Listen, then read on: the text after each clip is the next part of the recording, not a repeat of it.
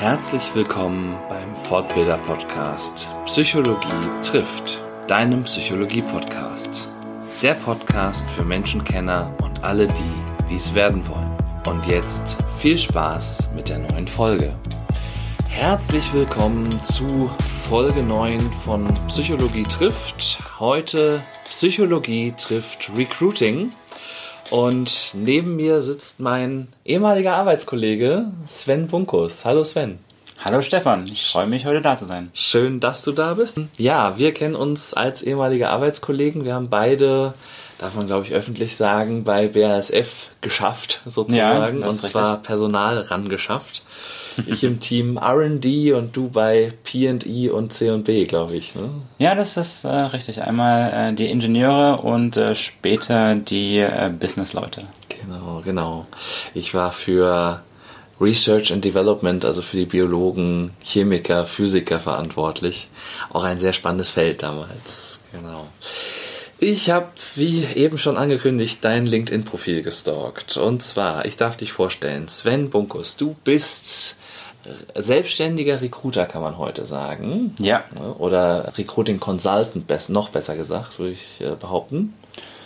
Ja, doch, das trifft es ganz gut. Ähm, Recruiting Consultant einerseits klassisch äh, Recruiting, andererseits dann auch eine Art Unternehmensberatung. Mhm. Ja. Was sind so, wenn ich da gleich mal anschaue, was sind so Felder ähm, im, der, im Recruiting, wo du die Kunden berätst? Das sind zum Beispiel Prozessänderungen, mhm. die im Unternehmen anstehen, zum Beispiel direkt in dem Rekrutieren von den Leuten, bei der Interviewführung sind es sehr lange Prozesse, sollen die verkürzt werden. Ähm, je nachdem, an der anderen Seite gibt es auch Beratung zu ganze neue Prozesse zu gestalten, zum Beispiel ein ATS einzuführen. Also ein ATS, für alle, die das nicht wissen, mhm. ist ein Candidate Management System, wo ich die ganzen Kandidaten, die sich bewerben oder die wir auch selber sourcen, dann ja gemanagt werden. Mhm. Okay, also manche Unternehmen haben quasi nicht mal ein zusammenlaufendes System, sondern arbeiten mit Excel-Tabellen oder ähnlichem wahrscheinlich. Im schlimmsten Fall mit Excel-Tabellen. es gibt, die meisten Unternehmen haben ein, ein System, und gerade in der Anfangsphase von unter jungen Unternehmen, klassische Startups, ist es so, dass der Fokus nicht zwingend auf Recruiting ist mhm. und dann äh, entscheiden Personen, die mit dem Recruiting nichts zu tun haben. Wir nehmen jetzt System XY und das ist es und das ist dann in den meisten Fällen nicht das richtige System, weil es eben kein durchdachter Prozess war. Mhm. Genau, also Hauptsache wir haben eins und genau. dann ist das Thema erledigt, so wir haben andere Probleme. Genau. Richtig. Ich glaube, das ist so ein, das ist so ein Thema, da können wir gerne später auch nochmal drauf einsteigen, so Stellenwert der Personalarbeit oder Stellenwert des Recruitings, weil ich glaube, dass das in vielen Unternehmen und Branchen total unterschätzt wird. Ähm, aber ich war noch nicht ganz fertig mit der Vorstellung, deshalb äh, lege ich da mal weiter los. Du hast einen Bachelor of Arts in International Business und Intercultural Studies, hast unter anderem an der Arab International University in Syrien studiert, im Auslandssemester, hast in Kairo als Recruiter gearbeitet, was ich total spannend fand. Dann gab es unsere gemeinsamen Jahre bei BASF und dann warst du noch bei anderen Unternehmen unterwegs, wie zum Beispiel Fudora oder auch bei Tesla. Also hast quasi ja aus sehr unterschiedlichen Perspektiven Recruiting kennengelernt, was dir wahrscheinlich jetzt in deiner Arbeit auch total hilft, oder? Das äh, definitiv die die Erfahrung von sehr großen Konzernen wie die BSF, auch ein sehr altes Unternehmen hm. und erfolgreiches Unternehmen auf dem Markt, ähm, über 150 Jahre alt. Äh, dann die Erfahrung bei, bei Fedora, das war ein Unternehmen, als ich dort angefangen habe, zwei Jahre alt und ein Start-up, auch sehr anders, also weniger Prozesse, eher chaotisch mhm. und dementsprechend dann auch die, die verschiedenen Welten kennengelernt. Ja. Mhm. Also ne, du hast gesagt, so okay, mehr chaotisch, weniger Prozesse. hat sich wahrscheinlich auch auf die Gestaltungsfreiheit deinerseits ausgewirkt, nehme ich mal an. Ja, ich hatte sehr große Gestaltungsfreiheit. Ich habe dort angefangen zusammen mit einem weiteren Kollegen als, ja, wir waren zwei Recruiter und mein Kollege hat dann eher die HR-Leitung übernommen und hat mir gesagt, du Sven, kümmere dich mal um Recruiting, mach einfach mal. Mhm. Da war ich dann. Okay, was mache ich dann? Hab mir das Ganze angeschaut äh, und die Prozesse, wie gesagt, die gab es so nicht. Habe ich dann auf meine Erfahrung bei BSF zurückgegriffen, wo ich auch sehr froh drum war und dann auch angefangen, die Prozesse zu gestalten, von der Interviewführung beispielsweise, dann aber auch in Richtung Trainings für die Hiring Manager, die selbst Manager waren und ein Team geführt haben und das in einem sehr jungen Alter, wie zum Beispiel 25 Jahren. Das waren ihren ersten Führungserfahrungen, mhm. die dann auch von Recruiting keine Ahnung hatten. Und das war sehr herausfordernd, sehr spannend. Es war für mich so eine Zeit, wo ich doch am meisten gelernt habe, weil mhm. äh, ich bin gescheitert, häufig gescheitert und das ist auch etwas, was ich immer predige. Scheitern ist gut ja. und mach weiter ähm, immer aufstehen und weitermachen, weil durch das Scheitern lernst du sehr viel mhm. und ist auch manchmal hart, aber es lohnt sich dann im Endeffekt. Ja, Genau, das ist ja auch immer das, was ich immer sage, auch aus, bedingt aus dem Improvisationstheater heraus, scheiter heiter. so, weil am Ende können wir aus diesen Fehlern lernen. Ja. Was, was war denn da deine, dein größtes Scheitern oder deine, und oder deine größte Lernerfahrung? Das ist eine sehr gute Frage. Dafür bin ich bekannt. es war so, dass äh, zu der Anfangszeit bei Fudora einerseits es ja, chaotische äh, Verhältnisse gab im Recruiting und andererseits Hypergrowth. Das heißt, wir waren verantwortlich für über 50 Stellen, die, die offen waren, ausgeschrieben mhm. waren. Und andererseits gleichzeitig Projekte zu starten in Richtung ähm, Employer Branding beispielsweise, in der Prozessgestaltung, in der Einführung eines neuen ATS-Systems, Führungskräftetraining im Bereich HR äh, und ich habe mich übernommen. Mhm. Es, war, es waren Zeiten, wo ich bis um Mitternacht, 1 äh, Uhr morgens gearbeitet habe äh, die Wochenarbeitszeit möchte ich ungern nennen.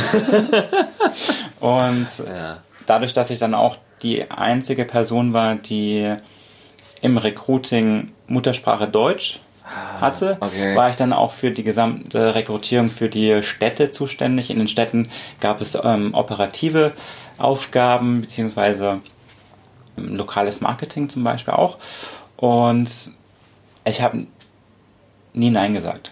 Mhm. Ich habe einfach weitergemacht, sage, ja, das kann ich, das kann ich, das kann ich. Ja. Ich wollte mich auch ein bisschen beweisen nach meiner Erfahrung bei BSF, wo es doch geregelter war. Mhm. Und ja, da bin ich dann auch natürlich auf die Schnauze gefallen, äh, dass ich äh, Deadlines nicht einhalten konnte mm. oder die Qualität auch gelitten hat der um, Candidate Experience, dass die Kandidaten eben länger auf Antworten warten oder vielleicht keine Antwort bekommen. Und das war dann auch mein größtes Learning aus dieser ganzen Geschichte. Dann auch Nein zu sagen, mm. zu wissen, wo sind meine Grenzen und ja. Mhm. Also ein ganz persönliches Learning auch für dich, so, wo ist, wo ist meine persönliche Grenze, wie kann ich, äh, wie kann ich auch Nein sagen vielleicht oder, oder welche Aufgaben sind vielleicht auch wichtiger, ja. welche sind unwichtiger. Ne, du hast das Stichwort Candidate Experience genannt. Das ist, glaube ich, eine, wenn man so den, den Rekrutierungsprozess insgesamt betrachtet, also wie Personalauswahl funktioniert, ist das ja heutzutage eine der entscheidenden Variablen, um gute Leute zu kriegen, weil wir haben einen Bewerbermarkt, sagt man ja jetzt. Dass eben Bewerber weniger werden und also wir haben, ich weiß, wir haben damals immer noch vom War for Talents gesprochen. Spricht man da immer noch von oder gibt es da mittlerweile andere Begrifflichkeiten? Ich bin nicht mehr so tief drin in der Branche. Ja, War of Talent, äh, das ist immer noch ein Begriff in der Branche und Es ist äh, auch äh, etwas, was sich umgekehrt hat von, ich weiß noch, als ich meinen Berufseinstieg hatte, das war 2012 mhm. äh, bei BASF dann auch. Und da war es so, dass die Unternehmen sich in den meisten Branchen noch die Bewerber selbst raussuchen konnten. Mhm. Sagen, ja, dich nehmen wir oder dich nehmen wir. Nö, dich nicht. Und heute ist es so, dass die Kandidaten äh, sich das Unternehmen heraussuchen können. Mhm. Ähm, zumindest in vielen Branchen. Ähm, Gerade ja, Fachkräfte, mhm. wie es das schön heißt. Die können sich aussuchen, das Unternehmen aussuchen und somit haben die dann auch eine gewisse Machtposition. Äh, und dahingehend entwickelt sich das dann auch in Unternehmen, dass die den Kandidaten, beziehungsweise nicht nur dem Kandidaten, sondern eben dem Mitarbeiter, äh, im Endeffekt das beste Recruiting ist, wenn das dem Mitarbeiter im Unternehmen gefällt. Mhm. Dass ähm, der Mitarbeiter oder die Mitarbeiterin entsprechend Entwicklungschancen hat. Er sieht, dass ich etwas tue, was einen sogenannten Impact hat. Ja. Genau, das ist, äh, hat sich in der Weise auch äh, umgekehrt. Mhm. Genau, also das finde ich nochmal einen ganz wichtigen Aspekt, ähm, ne, dass, der, dass das beste Recruiting oder die beste Werbung fürs Unternehmen eigentlich der eigene Mitarbeiter ja. sein kann.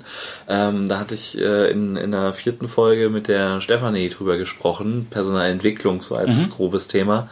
Und ne, wenn da dann natürlich, äh, wenn die Leute im eigenen Unternehmen so zufrieden sind, dass sie sagen, ey, komm doch zu uns, ist geil da, anstatt zu sagen, nee, komm bloß nicht zu uns, da, da spare ich mir eventuell die Stellenanzeige. Ne? Nicht nur das, es, es zeigt sich auch, dass die, die Kandidaten, die von Mitarbeitern empfohlen worden sind, dass die dann auch meistens die Position bekommen. Mhm. Äh, dadurch, dass die Qualität auch sehr gut stimmt. Die, die Mitarbeiter wissen ganz genau, wen ich empfehlen kann für welche Stelle. Das sind ja.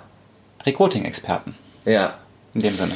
Klar, weil sie natürlich sowohl die Stelle gut kennen, als auch ihren Kumpel oder Freund oder genau. wen auch immer gut kennen und äh, sich ganz genau überlegen können, passt es zueinander oder äh, hole ich mir damit jemanden ins Unternehmen, der mir zwar privat sehr sympathisch ist, aber im Job vielleicht mehr Probleme macht, als, als mir lieb ist. So, ne? Das ist jetzt aber ja nicht der Standardfall, dass sozusagen Mitarbeiter für Unternehmen rekrutieren, sondern dafür brauchen sie dann dich. Das ist richtig. Äh, dafür brauchen sie mich, denn es gibt sehr große Unterschiede in den einzelnen Unternehmen. Mhm. Das äh, wie das gehandhabt wird. Ähm, beispielsweise damals bei BSF, ein Shared Service Center, die das dann für ja, den europäischen Bereich, beziehungsweise deren europäischen Firmen als Dienstleistung angeboten haben. Mhm. Und ich weiß, damals noch war das äh, ein Thema, die Mitarbeiterempfehlung. Mhm. Äh, es wurde sehr lang darüber diskutiert. Ich bin mir aber auch nicht mehr sicher, ob es eingeführt worden ist. Und bei Fedora zum Beispiel war es so, dass wir das von Anfang an gleich eingeführt haben und für verschiedene Positionen, gerade äh, die Software-Developer-Position, mm. dann auch einen Bonus mm. gegeben haben von x äh, Euro. Ja.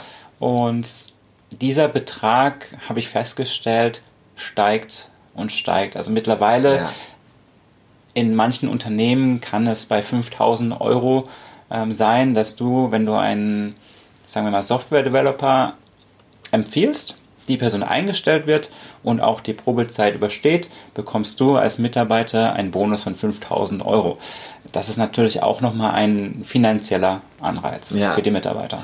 Das ist natürlich auch ähm, clever, ne? Also auf der einen Seite wie gesagt, man spart sich ja auch Kosten, je schneller ja. man so, so jemanden bekommt. Und gerade Softwareentwickler ist ja eine sehr gefragte Position. Ähm, ich habe gehört, im Silicon Valley sind die Prämien teilweise noch höher ähm, wenn's, wenn ja. die einen guten Entwickler jemand den vorbeibringt sozusagen. Also ich weiß nicht, ob das bald dahin da reinmündet, dass man irgendwann losgeht und Softwareentwickler kidnappt, weil Unternehmen zahlt für die oder so. Ja, deswegen kommen die Unternehmen auch nach Deutschland, äh, weil äh, die Gehälter niedriger sind.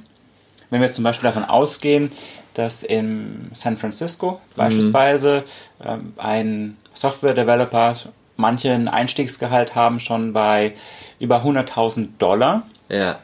Und das Unternehmen hat ja schon, hat das Geld, auch das auszugeben.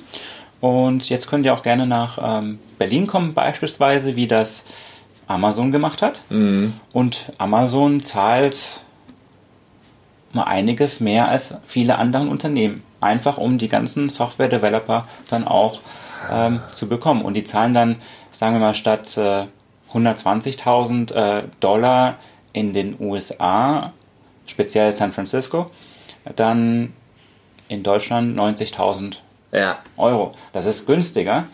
Ähm, aber für den Berliner immer noch ein gutes Berliner Gehalt. Ein sehr gutes Gehalt, ja. ja. Ein extrem sehr, gutes ja, Gehalt. Das stimmt, sehr gut, ja, auf jeden Fall.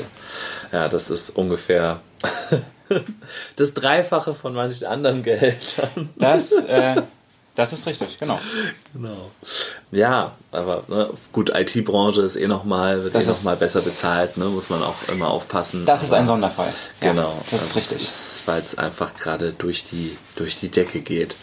Ähm, ja, du hast äh, vorhin noch angesprochen, es geht um also es ist, äh, ist auch so, dass was diesen Fachkräftemangel betrifft, die, die Startups, ähm, die großen Unternehmen vor sich hertreiben. Ist es äh, verbunden mit dieser, äh, wir suchen Mitarbeiter über Mitarbeitergeschichte oder ist es noch ein anderer Aspekt, der damit reinspielt? Das ist ein anderer Aspekt. Also mhm. klar, Mitarbeiter ähm, empfehlen Mitarbeiter ist äh, ein Teil. Der große, ich glaube, der große Teil was da eine Rolle spielt, ist, was die, die jungen Unternehmen den Mitarbeitern bieten. Mhm. Ähm, das heißt, die haben sehr große Freiheiten, die Mitarbeiter, in dem, was sie tun können. Es sind, äh, ja, genau, sie können sehr viel ähm, Freiheiten genießen in ihrem, in ihrem Job, in dem, was sie tun. Und andererseits äh, werden die Mitarbeiter auch gefördert in verschiedenen Bereichen. Es gibt Budgets für Weiterentwicklung.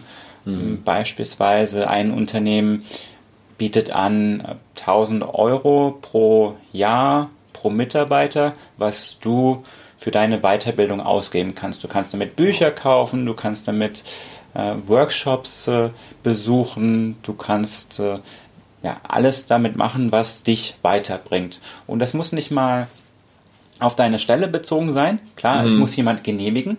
Klar. Dein, meistens dein, deine Vorgesetzte äh, dein, oder dein Vorgesetzter. Und dann gibt es noch die kleinen Annehmlichkeiten, wie das auch mittlerweile Standard ist in, in jungen Unternehmen, äh, dass es einen Aufenthaltsraum gibt mit Playstation, Billardtisch, Obst, Gemüse, Müsli und was weiß ich nicht alles gibt.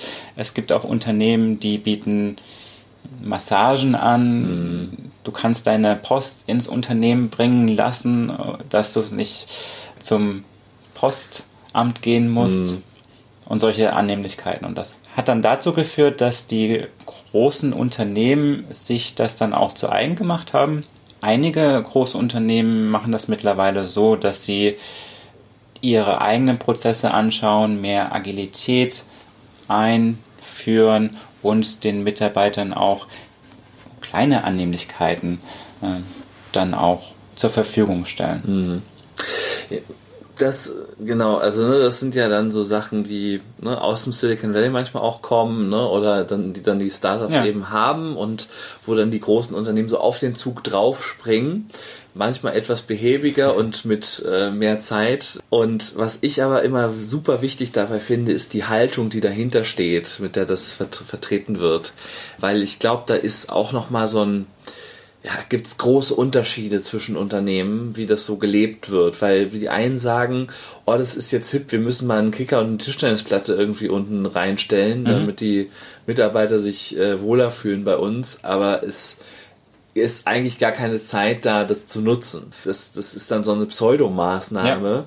die dann nicht wirklich für mehr Zufriedenheit sorgt. Das ist die andere Seite. Also die gibt es natürlich auch, dass äh, alles zur Verfügung stellen aber dann nicht die Prozesse oder die Position so zu ändern, dass die Mitarbeiter auch entsprechend Zeit dafür haben. Ja, genau. Ne? Und das ist, das ist so ein, so ein Thema, wo, ja, wo ganz viel mit reinspielt. Ein weiterer Aspekt, der da noch mit reinspielt, ist das, was in der Psychologie ja auch immer wieder diskutiert wird, in der Arbeitspsychologie, Entgrenzung, Arbeit und Privatleben. Ne? Also wenn du sagst, man kann sich die Pakete zur Arbeit schicken lassen. Das lädt natürlich dazu ein, möglichst lange auch äh, dort zu bleiben oder zu sagen, ja, Arbeit ist mein Leben, Leben ist meine ja. Arbeit. So und diese, diese Grenze nicht mehr so klar zu ziehen. Und da gibt's ja auch sehr unterschiedliche Mitarbeitertypen. Manche, also es ist ja. so eine persönliche Erfahrung jetzt, aber manche mögen das total. Ja. Und manche sagen, nee, wenn ich Feierabend habe, will ich Feierabend haben. Ne? Ja, das ist äh, ein schwieriger Balanceakt auch, ja. den, den einzugehen. Wenn ich jetzt zum Beispiel Google als Beispiel nehme, mhm. beziehungsweise Alphabet als der Mutterkonzern, ja. Äh, da gibt es ein neues Büro in, in Berlin, in, in der Nähe von der neuen Synagoge. Und mhm. dort gibt es eine Küche äh, mit einem Koch, da gibt es ein Fitnessstudio und im Prinzip könnte der Mitarbeiter ähm, dort auch übernachten. Ja. Hat das auch kostenfrei, Frühstück, Mittagessen, Abendessen. Und das verleitet natürlich dann auch dazu, länger zu arbeiten und quasi sein, äh, die eigene Zeit, die ganze eigene Zeit für das Unternehmen aufzuopfern. Und ähm, da gebe ich dir vollkommen recht. Das kann auch eine Strategie sein vom Unternehmen, das auszunutzen. Und dahin ging dann auch der Balanceakt, äh, den Mitarbeitern äh, die, die Freiheit zu gewähren. Einerseits die, die Mitarbeiter, die das gerne möchten, auch die Flexibilität zu haben. Ja, manchmal möchte ich einfach von zu Hause auch ausarbeiten und meine E-Mails morgens oder abends checken. Das, so bin ich, das mache ich gerne. Mhm. Und auf der anderen Seite dann auch den Mitarbeitern äh, die Freiheit zu geben, die möchten, nein, ich möchte von 9 bis 17 Uhr arbeiten, Punkt, und dann ist Schluss äh, und das auch nicht zu bewerten. Und das ist eine sehr schwierige Angelegenheit, äh, weil dann auch unter den Mitarbeitern, kann ich mir zumindest vorstellen, auch manchmal vielleicht so ein bisschen Neid mhm. äh, mit einspielt, mit der einen Person, die vielleicht dann befördert wird, eher als die andere. Also das ist ein sehr schwieriges Thema, wo ich noch nicht die richtige Antwort mhm. ähm, parat habe, wie ein Unternehmen das Ganze gestalten soll. Das ja. ist sehr kompliziert. Das, das ist tatsächlich, ne, und da kommen wir ja auch wieder aufs Recruiting so ein bisschen, weil, ne, wie, wie bewerte ich das denn? Ne? Also jemand, der immer da ist, ja, macht 9 bis 17 Uhr seinen Job, ja, geht, geht nach Hause, oder jemand, der halt wirklich dann fast dort übernachtet, weil er aber auch während der Arbeitszeit dann auch nochmal kurz ins Fitnessstudio ist, also einfach länger äh, in den Bereichen des Unternehmens ja. sich aufhält, ohne jetzt, dass er die ganzen sagen wir mal 15 Stunden arbeitet, ja, also arbeitet vielleicht auch nur acht, ja, aber lässt sich halt noch eine Stunde durchmassieren, geht noch zwei Stunden ins Fitnessstudio und ist dann noch vielleicht zwei, drei, vier Stunden in, in, in der Kantine oder so, keine Ahnung. Ne, ich muss dann ja am Ende auf, die, auf den Output gucken, auf die Leistung, ja. ne, was, was hat er geschafft in der Zeit aber jetzt spielen da natürlich auch immer, wenn man rekrutiert, noch andere Faktoren eine Rolle. Ne? Wenn man so, man will sich einen Gesamteindruck verschaffen, ja. so und gerade in der internen Rekrutierung kenne ich die Leute, kenne ich ihn nicht oder was ist dann noch erschwert, wenn ich dann noch jemanden habe, der immer im Homeoffice ist und ich den dann für eine Position im Auge habe oder, oder nicht der hat dann ja dieses persönliche Netzwerk in der Firma gar nicht. Also ja. das ist, äh, was sich in der Forschung auch immer wieder zeigt, dass dieses persönliche Netzwerk auf Arbeit ein Vorteil ist, im Gegensatz zu den Leuten, die Homeoffice betreiben zum Beispiel. Also das ist ähm, auch eine, eine, Problematik, die da so mit reinspielt. Ähm, und ja, dieses, wenn wir so bei diesem persönlichen Thema sind, wie findest du denn raus, oder mit, ah, stopp, bevor ich die Frage stelle, genau, was mir noch wichtig war. Ähm, wir haben über den, über den Fachkräftemangel gesprochen. Ich bin oft in der Pflege unterwegs. Ja. Und wenn, äh, wenn ich da jetzt was von Personalauswahl erzähle und worauf man alles achten sollte und so weiter, dann sagen die mir immer, ja, wir haben ja keine Leute, wir sind froh, äh, wir sind um jeden froh, den wir nehmen können. Ja, also es gibt Unternehmen, das habe ich schon, schon gehört, das ist keine, keine ausgedachte Story. Mhm. Es gibt Betriebe, die kriegen eine Bewerbung und schicken sofort, ohne Ansehen dieser Bewerbung, den Vertrag raus. genau. so. Und äh, du lachst, ich war entsetzt, ja, also ich war mittelmäßig bis schwer entsetzt ähm, ne, mit dem Argument, na, man hat ja eine Probezeit. Ja, also aber auf Hauptsache, wir haben erstmal irgendjemanden, ja, und der kann sofort anfangen. So. Sehr problematisch, um das mal diplomatisch auszudrücken. Ich bin froh, dass du das sagst. Äh, tell me more. Also, wenn ich einen extremen Personalmangel habe, ja. Ich verstehe durchaus die, die Situation, in der auch die Mitarbeiter sind, äh, überarbeitet. Wir brauchen dringend äh, Personalunterstützung. Und ich bin der Überzeugung, dass ich mir bei der Personalauswahl die Zeit nehmen muss, mhm. auch wenn es noch so schmerzhaft ist. Mhm. Aus dem Grund, weil ich kann mir ganz schnell ins eigene Knie schießen mit ja. der falschen Entscheidung. Und es geht nicht nur um die finanziellen Folgen, die sind auch da. Mhm. Es geht auch um Folgen ähm, der Zusammenarbeit. Ähm, beispielsweise, ja. ich äh, mache keine richtige Auswahl der Mitarbeiter, stelle eine Person ein, die absolut nicht ins Team passt. Mhm. Ist vielleicht ein Ellenbogentyp, ein, eine Person, die, die das Team runterzieht, negativ ist und das hat dann langfristige Auswirkungen auf die Zusammenarbeit äh, der, untereinander. Das ja. ist, da sehe ich die Schwierigkeit drin. Deswegen ist Personalauswahl auch ein sehr wichtiges Thema. Die Prozesse sollen nicht zu lang sein, das ist mhm. auch sehr wichtig. Ähm, ich weiß es nicht, es gibt kein Patentrezept, wie viele Gespräche stattfinden sollen. Das ist von Position zu Position unterschiedlich. Klar. Es ist wichtig, sich die Zeit zu nehmen. Ja wie, wie gesagt, ich war da auch immer entsetzt, wenn ich solche Geschichten mhm. gehört habe. Ne, das eine ist, ob der ins Team passt. Das andere ist natürlich eine fachliche Qualifikation. Ja. Du hast die Kosten angesprochen. Also und selbst wenn er nur in Anführungszeichen nicht ins Team passt, das verursacht auch wieder Kosten, weil wenn die Kommunikation nicht stimmt, ja, stellen wir auch immer wieder fest, dass da äh, Schwierigkeiten sind. Ne, es kann passieren, dass äh, die Person, die ins Team kommt, die dann eben diese Negativität verbreitet, ja. dass andere dann sagen, ich werde mir einen anderen Job suchen. Zum Beispiel, bei einer anderen Firma, ja. beim anderen Träger, wie auch immer. Ja. Und dann habe ich noch höhere Kosten. Ja. Folgekosten, genau. Und dann natürlich Kosten für den, für den Trainer, der, den, der das Team wieder aufbauen muss, das bin ich dann. ja, und das kann teuer werden. das das finde ich auch immer noch so einen ganz wichtigen Punkt. Und ähm, da auch zu gucken, zu schauen, ja, passt das und sich eben, wie du sagst, die Zeit zu nehmen. Zeit ist ein kritischer Faktor im Recruiting, ja. ja. weil wenn ich zu lange mit meinem Auswahlprozess brauche, ist der Kandidat weg. Und wenn ich zu kurz bin, habe ich ihn vielleicht nicht genau angeguckt. Was ist denn so ein normaler Zeitraum mittlerweile, ähm, in dem ich ein neues, einen neuen Mitarbeiter bekomme? Bis du einen neuen Mitarbeiter bekommst, das kann eine Weile dauern. ja. Wenn wir jetzt äh, von dem Bewerbungsprozess an sich sprechen, mhm. vom Tag der Bewerbung mhm. des Kandidaten bis hin äh, zur Vertragsunterschrift, mhm. sollte das aus meiner Sicht nicht länger als zwei Wochen dauern. Nicht länger als zwei Wochen? Ja. Wow okay, wenn ich da an alte Erfahrungen von zwei, drei Monaten denke, ist das ja schon eine ganz andere Hausnummer mittlerweile. Ja, also bei zwei, drei Monaten in, in vielen Branchen sind die Kandidaten gar nicht mehr da. Ja. Die haben ein anderes Angebot bekommen. Ja. Das, ist, das ist die Realität. Ja. Und klar, wenn ich jetzt den Bewerbungsprozess innerhalb von zwei Wochen durchziehe, das heißt ja nicht, dass die Person im Endeffekt eingestellt wird.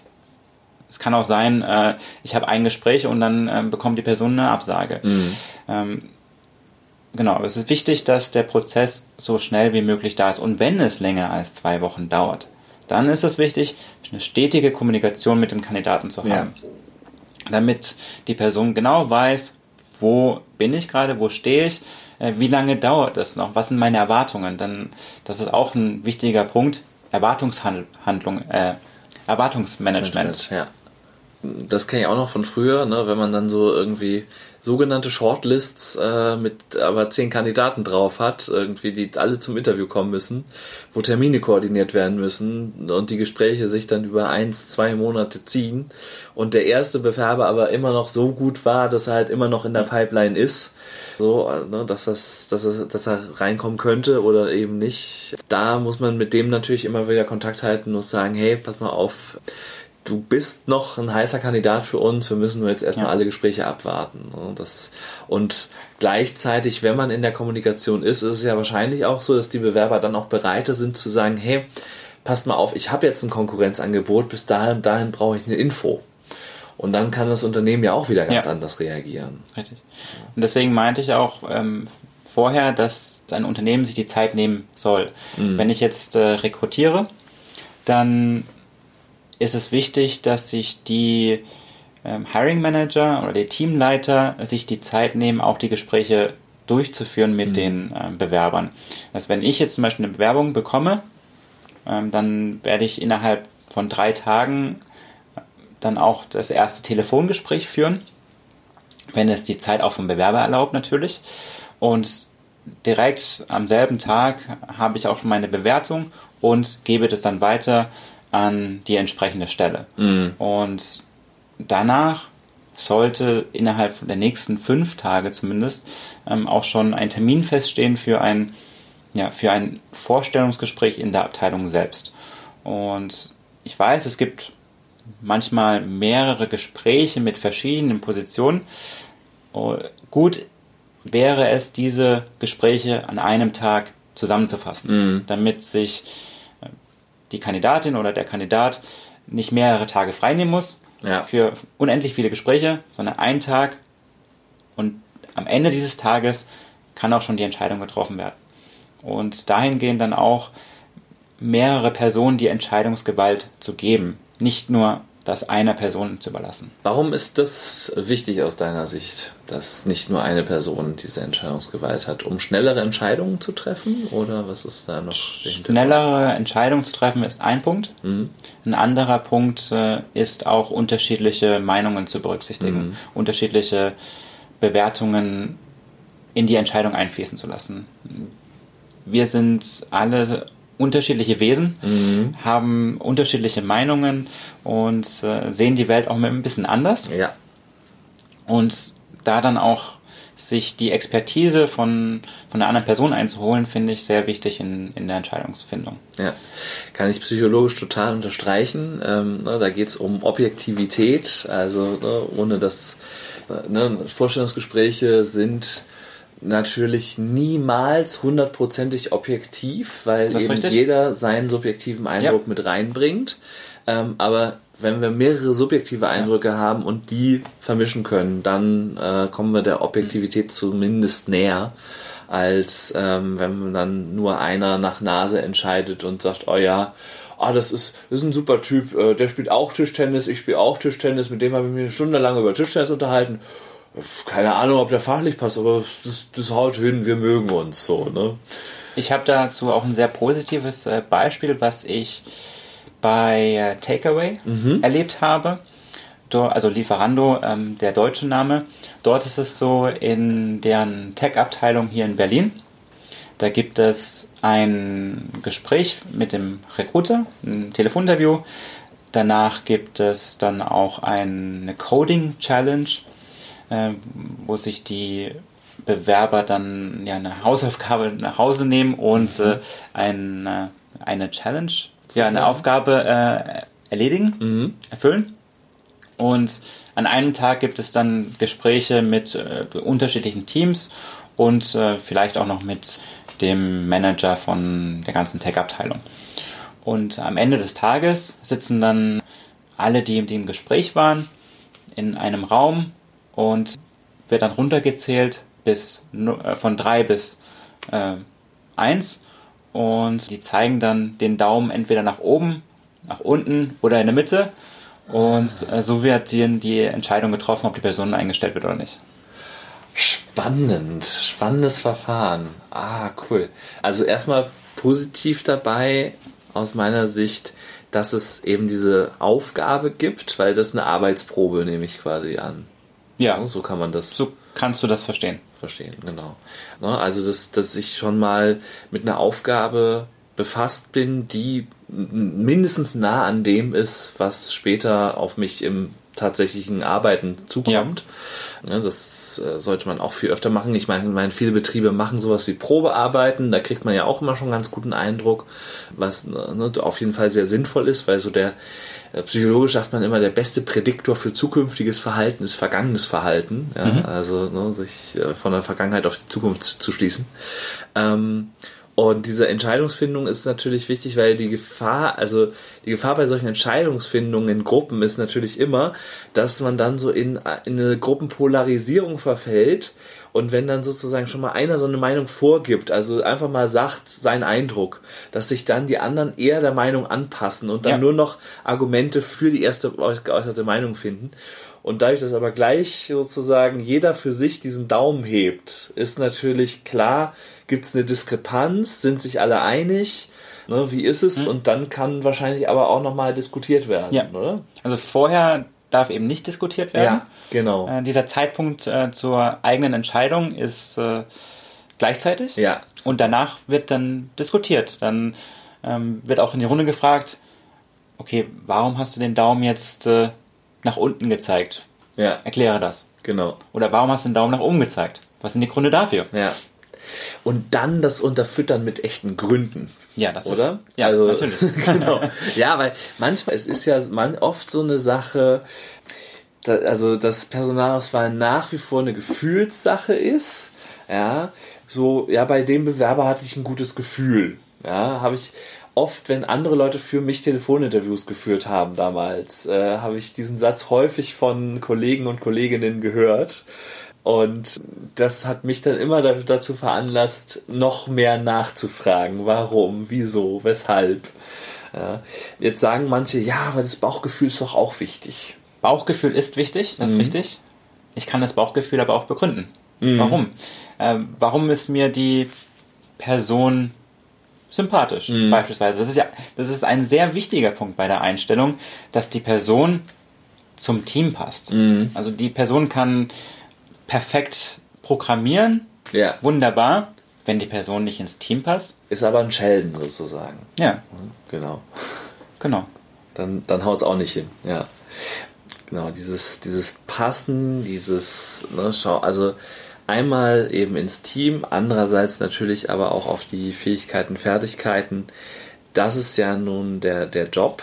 Ähm, jetzt glauben oder jetzt, jetzt wollen, glaube ich, viele auch natürlich am Ende Tipps haben, wie, wie muss ich mich bewerben, was sind so die, die worauf achten Personaler. Ich habe in der Recherche heute Morgen habe ich noch mal so ein bisschen geguckt, was sind denn so aktuelle Tipps, die gegeben werden.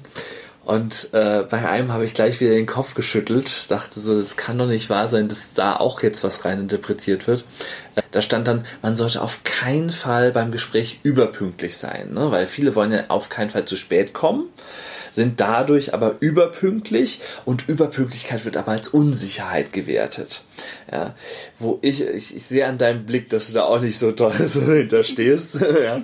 ähm, wo ich nur dachte so, ey, wer, wer redet Bewerbern denn sowas ein? Ja, also wer, wer schreibt so einen Mist?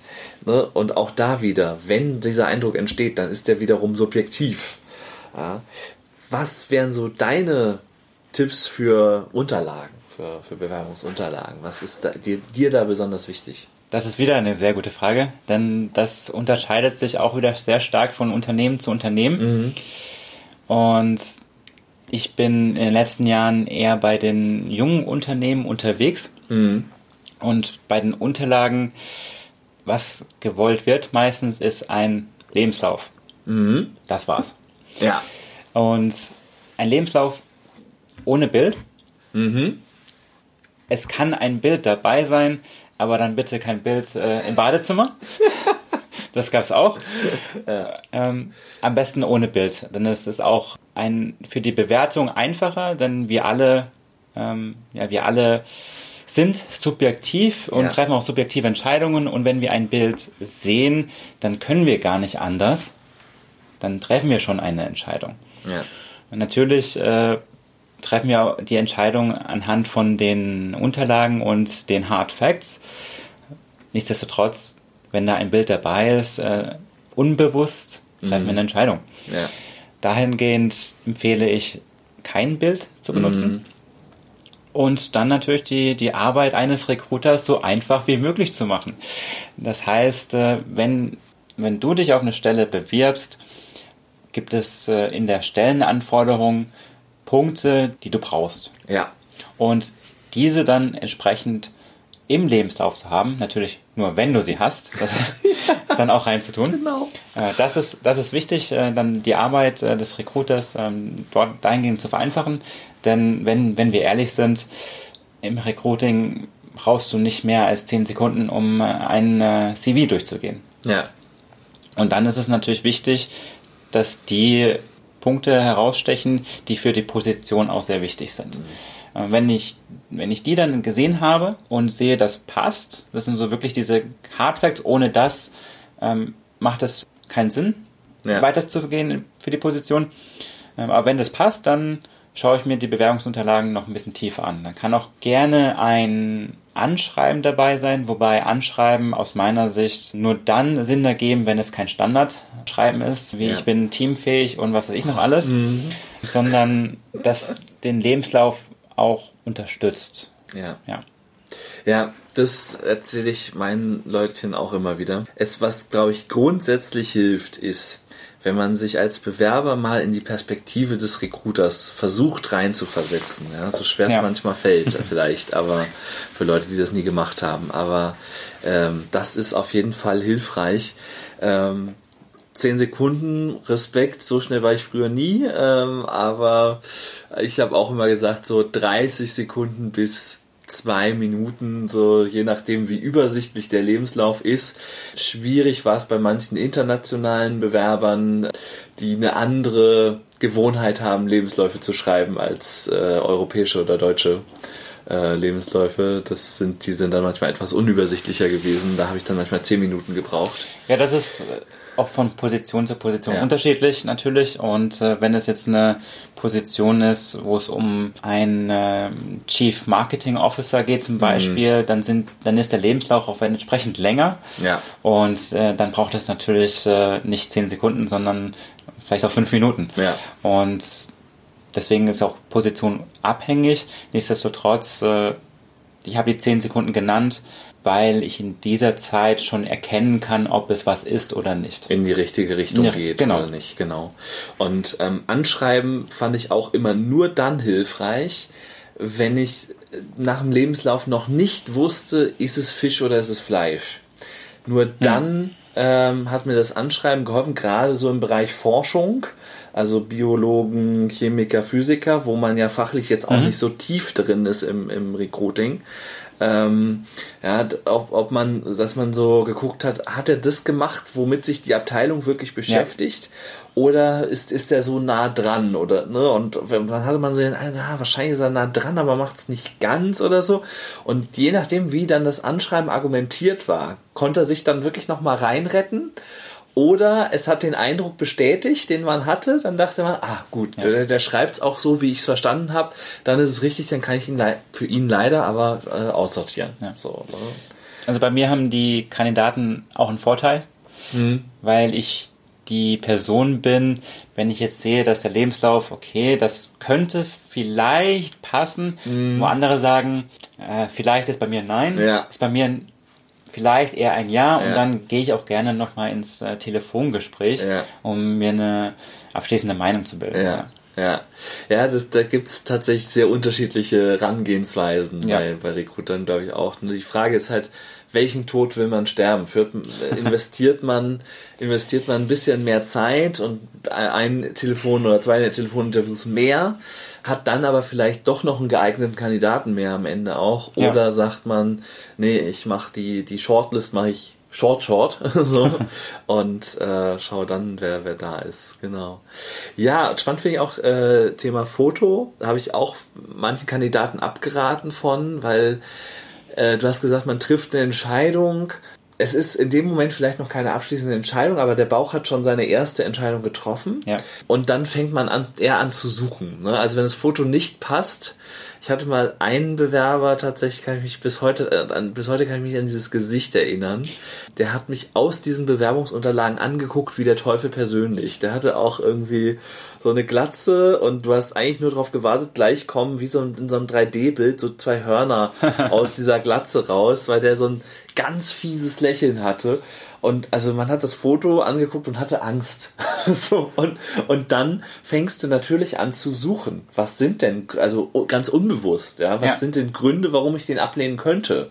So, während du bei einem wunderschönen Foto, sympathischen Foto, vielleicht dann über das eine oder andere Manko des ganzen, der ganzen Unterlagen hinweg siehst. Ne? Also das ist so, ein, ein Personal Branding Coach hat mal gesagt, wenn du ein Radiogesicht hast, dann mach keinen Videoblog. Äh, ich würde das in der, an der Stelle erweitern, wenn du ein Radiogesicht hast, nimm auch kein Foto mit in deine Bewerbungsunterlagen. Ne? Also, oder zumindest, also viele Fotografen haben es ja drauf, dich gut aussehen zu lassen auf den Bildern. Dann von mir aus rein damit, wenn es zum Unternehmen passt. Ne? Das sagtest du ja auch, dass Startups dann eher ohne Foto arbeiten. Ja, das äh, auf jeden Fall. Da wird kein Wert drauf gelegt ja. auf das Foto. Und, und wir sollten da nicht vergessen, dass äh, wir Menschen sind, mhm. die auch subjektiv entscheiden, obwohl wir das objektiv gar nicht möchten. Ähm, ja. Und da ist dann die Gefahr drin, dass wenn ich ein Foto habe, was ich ja, was ich gesagt habe, das Foto aufgenommen im Badezimmer mit dem Spiegel, unvorteilhaft. Ja. Das, das ist so, so Selfie-mäßig dann? Ja, genau. Oh Gott, ja. Mhm, sehr schön.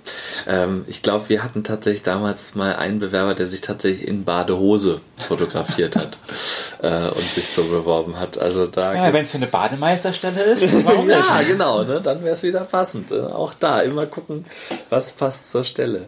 Ähm, dann, was ich häufig als Frage von, von Bewerbern gehört habe, die ich mal eins zu eins so weiterleite, ist, sollte ich mich auf eine Stelle bewerben oder sollte ich mich initiativ bewerben? Was ist besser? In der Erfahrung, die ich gesammelt habe, auf eine Stelle. Mhm. Ja. Initiativbewerbung kann funktionieren. In den meisten Unternehmen, die ich persönlich kennengelernt habe, mhm. sind Initiativbewerbungen so eine Art Talentpool, wo die Bewerbungen angeschaut werden und meistens ist keine passende Position offen. Mhm. Genau. Oder im schlimmsten Falle ist es, also betreut jemand diesen, diesen Pool, ähm, der nicht im Detail natürlich alle Stellen des Unternehmens kennt ja. und vielleicht das gar nicht matchen kann. So, ne? Und äh, deshalb, ja, sage ich auch immer, lieber auf Stellen bewerben, da sitzt dann derjenige, der wirklich entscheiden kann, passt er oder passt er nicht. Ne? Genau. Das, aber es freut mich, dass du mich da so bestätigst in der Haltung. Dann lass uns noch mal so ein bisschen aufs Gespräch eingehen. Du hast gesagt, du gibst auch äh, oder gibst auch Hinweise oder Beratung äh, im Sinne Interviewablauf. Geht, bezieht sich das nur auf äh, wie viele Gespräche, wann und Prozess oder bezieht sich das auch darauf, welche Fragen zu stellen sind? Es bezieht sich auch auf welche Fragen zu stellen mhm. sind, ja. Also trainierst du da auch Leute oder? Aktuell nicht. Ich habe mhm. das in der Vergangenheit äh, gemacht. Mhm. Was, wär, was ist denn so, wenn du persönlich Interviews führst? Was ist deine Lieblingsfrage? Was sind deine drei größten Stärken und Schwächen? Nein, nein, Quatsch. Quatsch. ich, ich wollte gerade einen Herzkasper kriegen.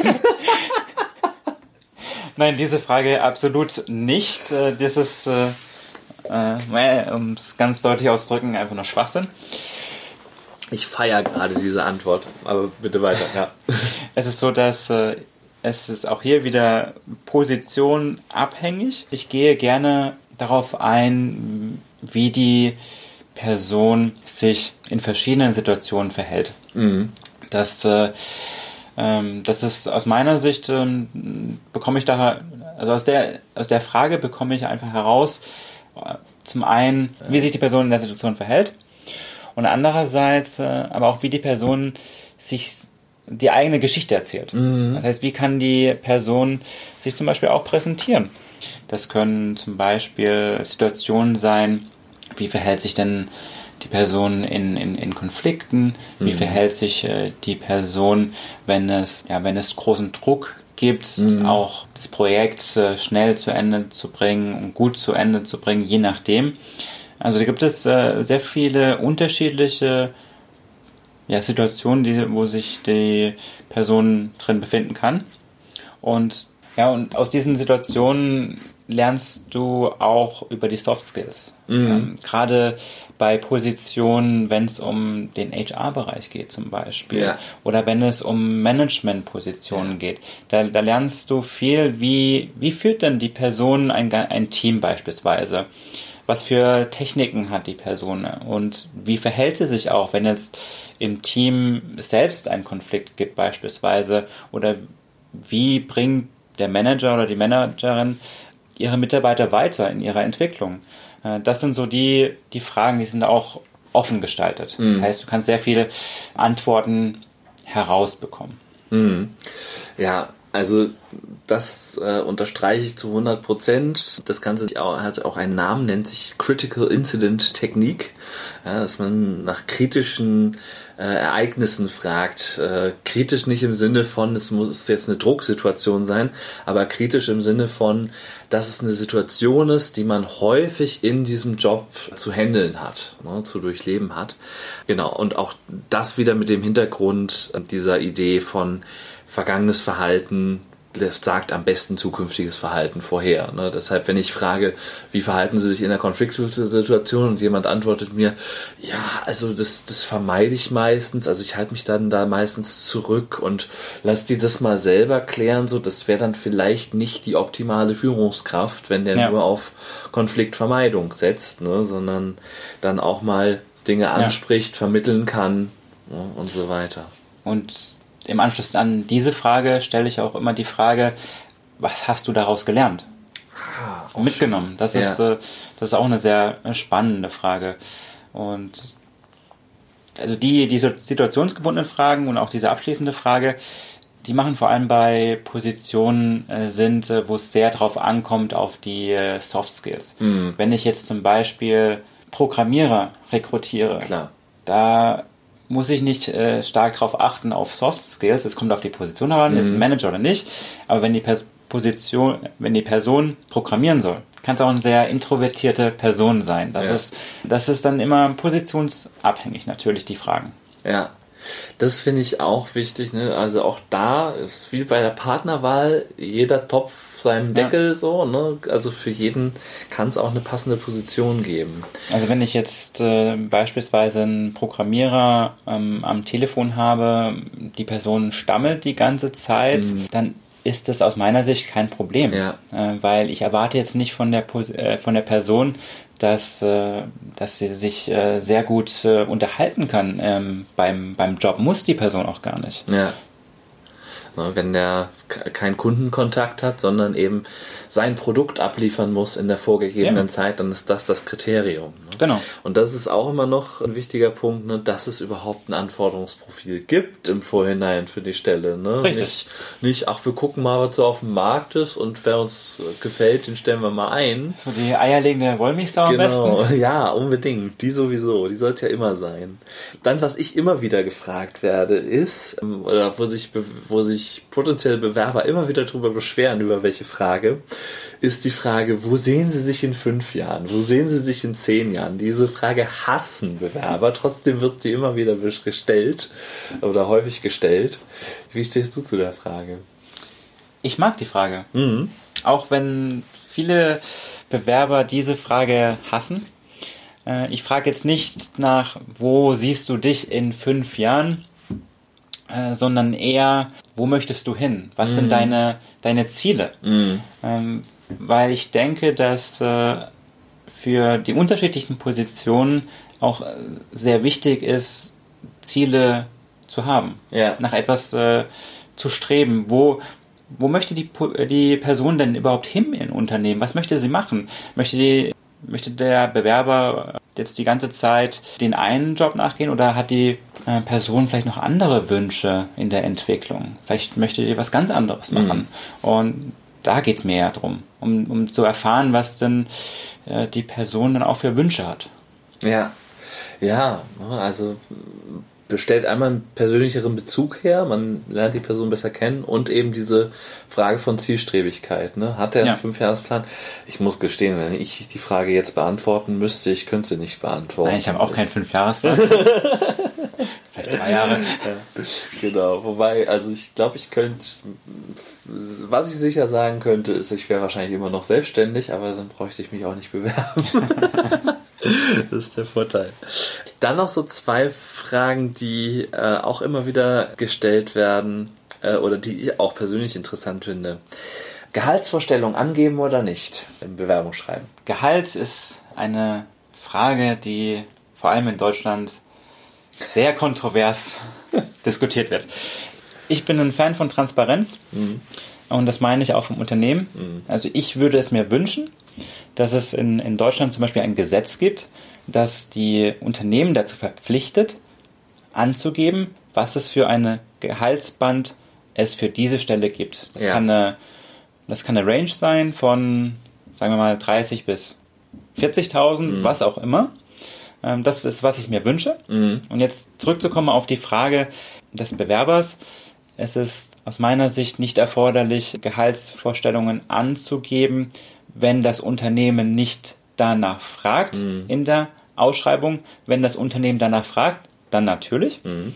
Äh, die Frage kommt definitiv im Telefongespräch. Äh, Und ich weiß, dann kommt die Antwort, ja, also mir ist der Job am wichtigsten, das Gehalt ist mir jetzt nicht so wichtig. Und da bin ich ganz ehrlich, nein, das Gehalt ist wichtig. Mhm. Ähm, es ist ähm, auch eine, du wirst bezahlt für die Zeit, die du dem Unternehmen gibst. Mhm. Und dahingehend solltest du dir auch die Gedanken machen, was ist dein persönlicher Marktwert? Mhm. Unterschätze dich da nicht. Mhm.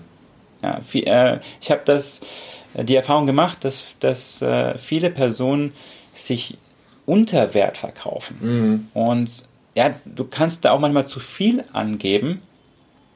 Und äh, wenn du dann die Stelle nicht bekommst, dann ist das so. Dann mhm. bekommst du die andere Stelle. Das ist, äh, du äh, bekommst definitiv eine Stelle. Ja, zumindest in der aktuellen Lage. Ne? Ja. Das kann man in, in den meisten Branchen jedenfalls aktuell so sagen. Dann ist ja auch immer die Frage, ist es sinnvoll, da eine Spanne anzugeben oder sollte es Preis X sein? Also, ne, du hast ja vorhin gesagt, das Unternehmen könnte schreiben, ne, zwischen 30 und 40.000 zahlen wir. Wenn ich jetzt ne, frisch gebackener Absolvent in Berlin bin oder so, ne, BWL-Studium fertig, ähm, so und äh, ne, guckt, gucke jetzt so in Tabellen und so und sehe so, ah, so um die 40.000 ist vielleicht mein Marktwert, ne, habe vielleicht, äh, ja, also Studienabschluss auf jeden Fall und ne, denk so, ja, 40.000 ist das vielleicht ungefähr. Sollte ich dann schreiben 35 bis 45.000 oder sollte ich schreiben 40.000? 40 bis 45.000. ah, okay. genau. Also eine, eine Range anzugeben, ist schon sinnvoll, mhm. weil ich damit ja auch begründen kann, warum gebe ich äh, diese Variation an. Mhm. Ähm, es kann ja auch an dem Unternehmen selbst liegen, okay, zahlt das Unternehmen jetzt nur ein Gehalt oder gibt es zum Beispiel 30 Urlaubstage, gibt es nur 25 Urlaubstage? Ah. Ähm, was für Benefits hat auch noch ein Unternehmen? Kann ich mich am ähm, Unternehmen selbst beteiligen in Form von, von Aktien beispielsweise? Mhm was bietet das Unternehmen an und deswegen auch eine, eine, eine Range zu haben, finde ich sehr sinnvoll. Ich kann dann sagen, okay, 40.000, dann aber gerne 30 Tage Urlaub.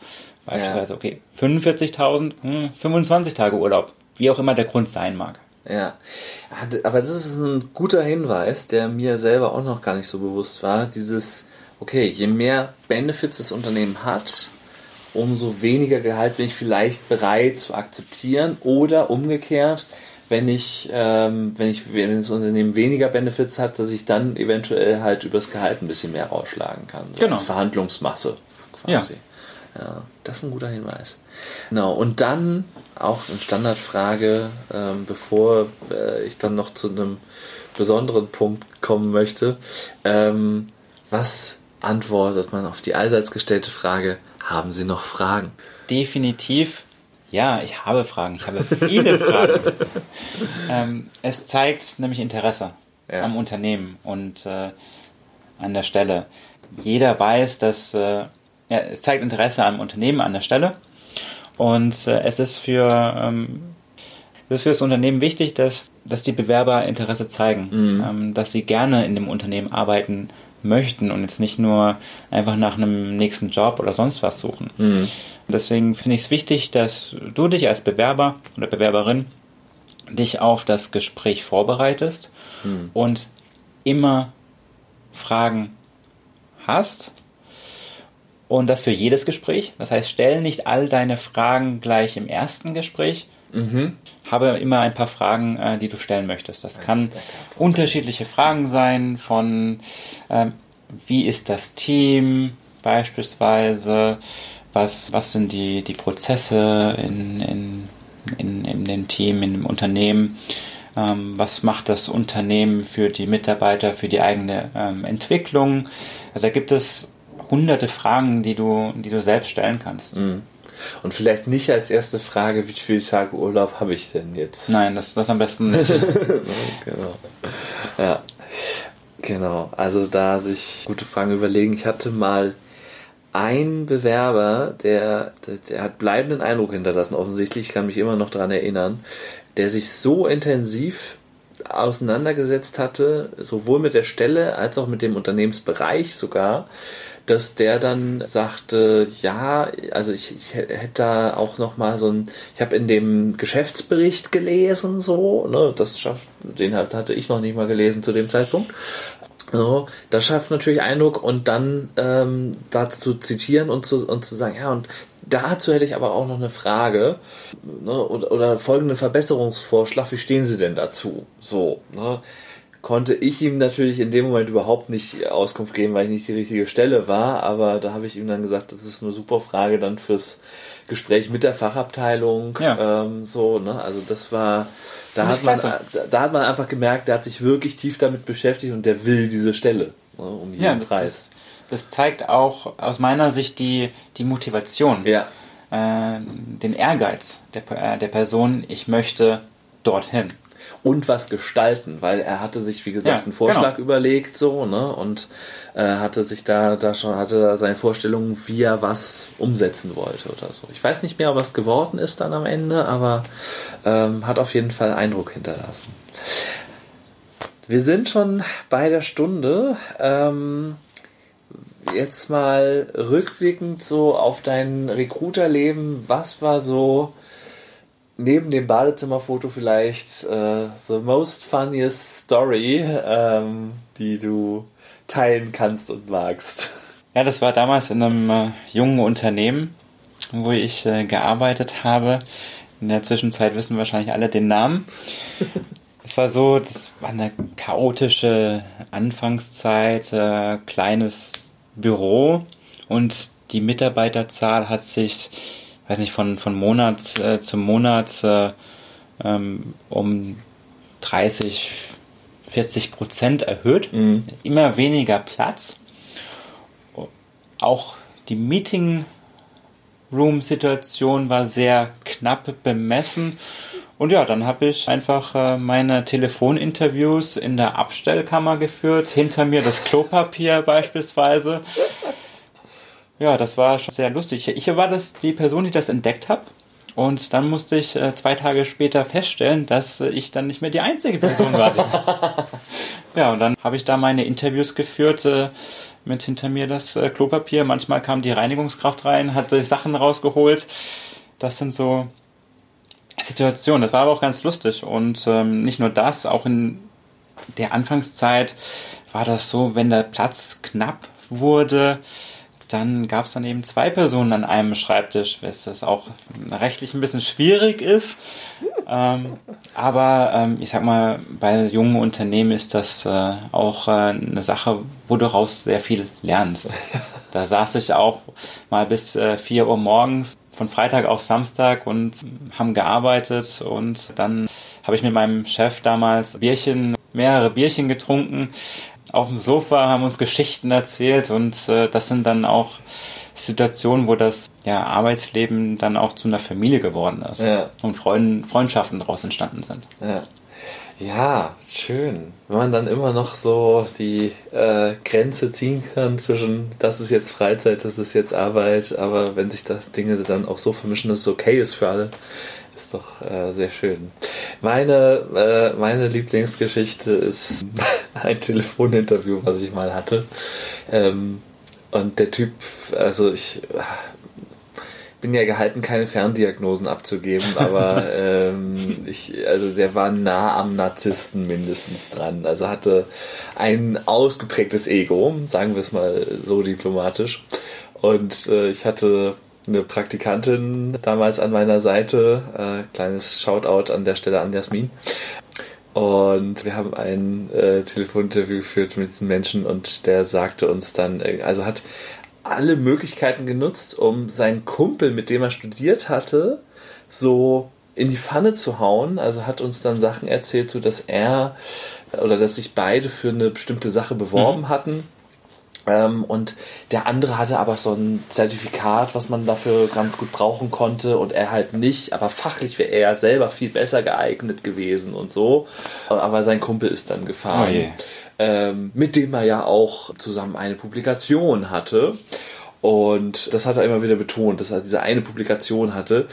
Man muss dazu sagen, dass so der Standard eigentlich war bei den Positionen, für die ich rekrutiert habe, dass die Leute mindestens drei Publikationen hatten. Er hatte diese eine. Es war halt irgendwie niedlich. Und dann endet, dann war es so, dass sein Lebenslauf in einem bestimmten Jahr endete und die letzten zwei Jahre fehlten komplett. Da stand nichts. Da war einfach nur fertig mit Promotion und dann kam zwei Jahre nichts. Und dann habe ich ihn halt gefragt, ich sage, letzte Frage, ähm, äh, vielleicht habe ich es auch falsch gesehen, vielleicht habe ich auch was übersehen im Lebenslauf, aber was haben Sie die letzten zwei Jahre gemacht? Ich finde dazu keine Angaben. Ja, nein, das ist auch richtig so, dass da nichts steht. In der Zeit habe ich Dinge erledigt. Und also Jasmin und ich haben uns nur angeguckt, äh, haben uns, äh, also mussten das, uns das Lachen verkneifen so, und dann habe ich nachgefragt, habe gefragt, naja, was meinen Sie denn jetzt mit Dinge erledigt? Naja, um ein Beispiel zu geben, also er hatte dann irgendwo auch bewegende Geschichte, aber er hatte dann einen Oldtimer geerbt, ähm, so, und den hat er restauriert. Mhm. Und ähm, das, also das in allen Ehren, ne, da kann man ja nichts gegen sagen. Wo ich aber ein Problem oder was ich dann wieder witzig fand, war den Vergleich, den er dann anstellte, weil er sagte dann, na ja, ähm, also er hat sich eben auch umgeschaut, was so andere Leute nach der Promotion machen. Sein Freund zum Beispiel, mit diesem er diese Publikation zusammen hatte. Und hat dann gesagt, äh, ja, und der hat halt eine Weltreise gemacht. Also Dinge erledigt.